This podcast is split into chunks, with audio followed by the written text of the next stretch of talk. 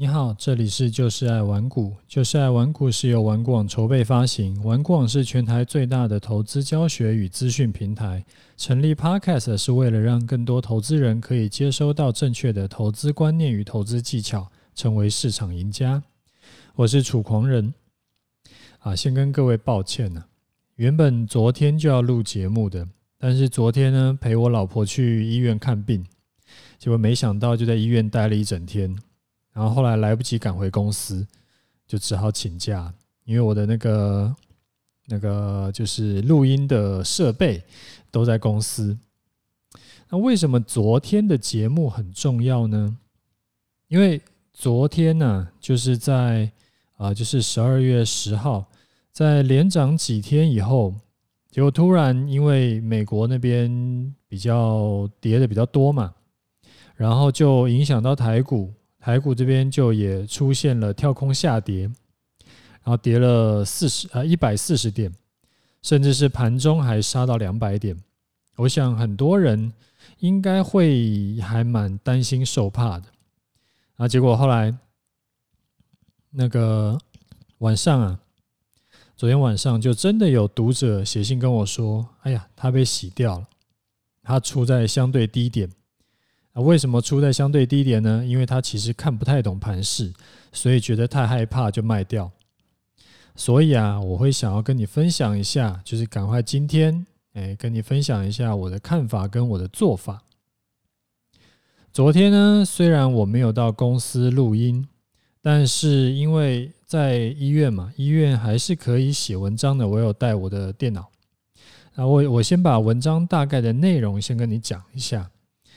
啊、那个文章是昨天昨天下午写的，大概我是这样讲，就是说很多人呢、因为看到大盘下跌，一定会很忍不住就会想要问：那主升段还在吗？那在确认主升段还在不在以前，我会想要先问你：你手上的持股跌破停损了吗？如果你已经跌破停损了，你有照规划去砍单吗？如果你手中持股没有跌破停损，你又在担心害怕什么呢？其实就像前两天我说的，当初啊，我在啊一三零七零附近进场的时候，那时候是十一月十号嘛。其实我那个时候也没有想到未来会是走啊主升段，还是走什么。什么特殊的行情？其实很单纯，那时候就是纯粹是突破了整理区间，而且呢回撤不破，所以我就进场。然后也就是像像我在 Podcast 节目里面说的观念一样，其实不用去迷信什么法人筹码啦，也不用去迷信什么特殊的这种啊盘势啦。什么主升段、末升段这种东西，就波浪理论了。其实终归还是要以股价为主。其实是不是主升段不重要，你要以你自己进场点跟你的停损停利点为主。比如说，所有的不管是什么量价啦，还是说你的那个呃 KD 啦，什么任何的技术指标啦。所有的东西都不能跟股价违背，因为最后会赚钱会赔钱，其实是你的股价来决定的嘛。那我这一个礼拜呢，从礼拜一开始就一直跟你讲说，诶，你有平盘或者是平盘以下，你都可以进场。然后如果你进场了，你就可以把停损去设在一万四千点附近。那虽然说十二月十号那一天。跌了一百四十点，但是其实看起来没有跌破停损点，所以如果你手上有多单或者是你的持股，你就续报吧，不用想太多。我自己的波段股票部位也都还是续报着，我完全没有动。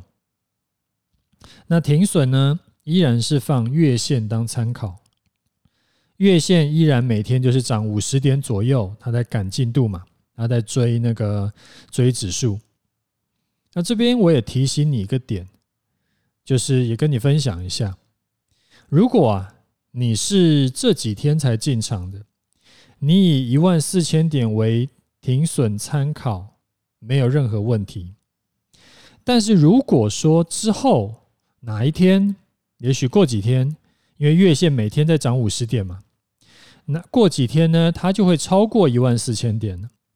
那如果它超过一万四千点，而你的手中的持股还没有出场的话呢，你就不要再以一万四千点当停损参考，而是要把停损参考改为月线，这样子才会更有弹性，因为它就那个月线还持续往上跑嘛。然后可是一万四千点这个东西它是死的，它不会动，所以说你到时候就会用呃月线会距离你的这个成本会更靠近。所以这时候你应该要用月线来当停损参考，而不是那个继续用一万四千点。那所谓停损参考，就是我一一路以来一直跟你分享的很单纯的一个方式，就是说，如果今天跌破你的停损参考，你可能是月线，可能是一万四千点，而且明呃就收盘跌破，而且明天中午十二点它还没有站回来的话呢？啊，就可以出掉，就是你的不管是停损点还是停利点，反正就是啊，当这个东西我叫做停损参考啊。一般来说啊，因为你有没有发现我的我的盘势规划其实就是很单纯，那跟外面一般坊间看到的那种盘势分析文，就是他们通常都会啊遇到这种情况，他们都会解释两句。就说：“哎呀，今天呢，原本有机会涨回盘上的，呃，平盘以上的，这样子的话，主升段就能延续。那只是因为呢，那个美国纾困案谈判又出了问题，然后又有巴拉巴拉，可能再讲一百个理由，所以走势才没有如预期。然后等等等等，这种你一定不会陌生啦。这边我就不展开，不不继续举例。”但是其实呢，对于我来说，或者说对于实际上有在操盘的人来说，这种事情其实没有什么好解释的，因为预测你是预测未来的事情嘛，它永远都有可能出错，就好像有人预测那个川普会当选一样，它永远都是有可能出错。那可是预测错误不代表我这一笔单会赔钱呢。因为预测错误跟我自己操作其实没有什么关系，就算那个昨天跌了一百四十点，我的账面上依然是赚钱的嘛。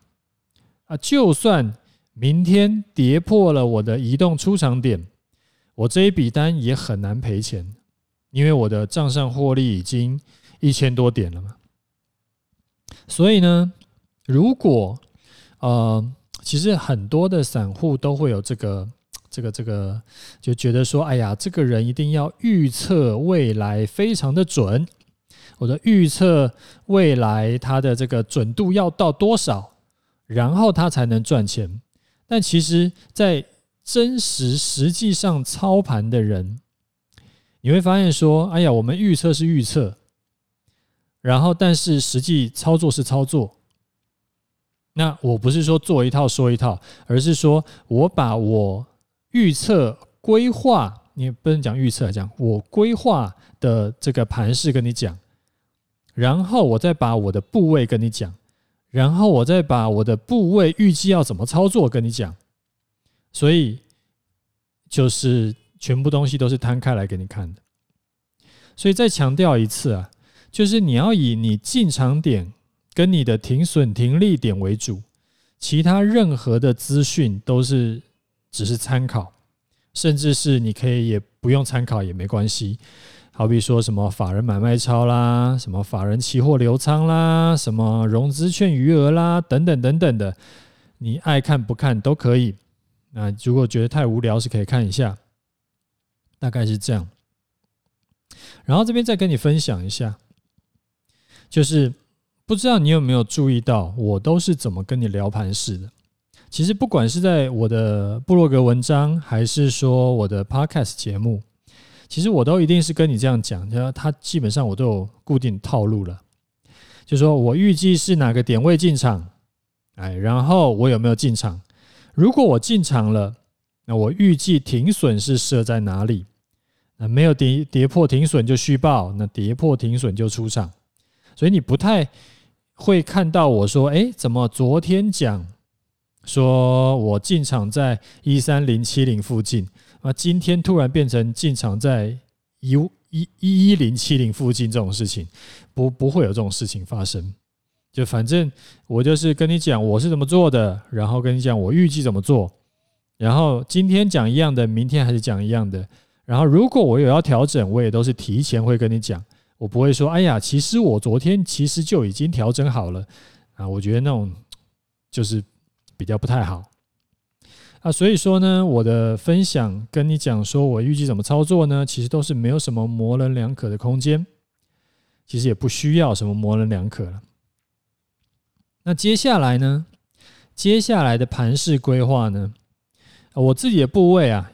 就像上刚刚讲的，我依然是以月线来当做参考，然后我也不用去管现在是不是主升段了，因为理论上，那这边讲的是理论上啊，理论上主升段的盘呢，它是要持续垫高的，我就说它是今天的高点是明天的低点嘛，所以它至少要符合高点过前高，而且低点不要破前低的。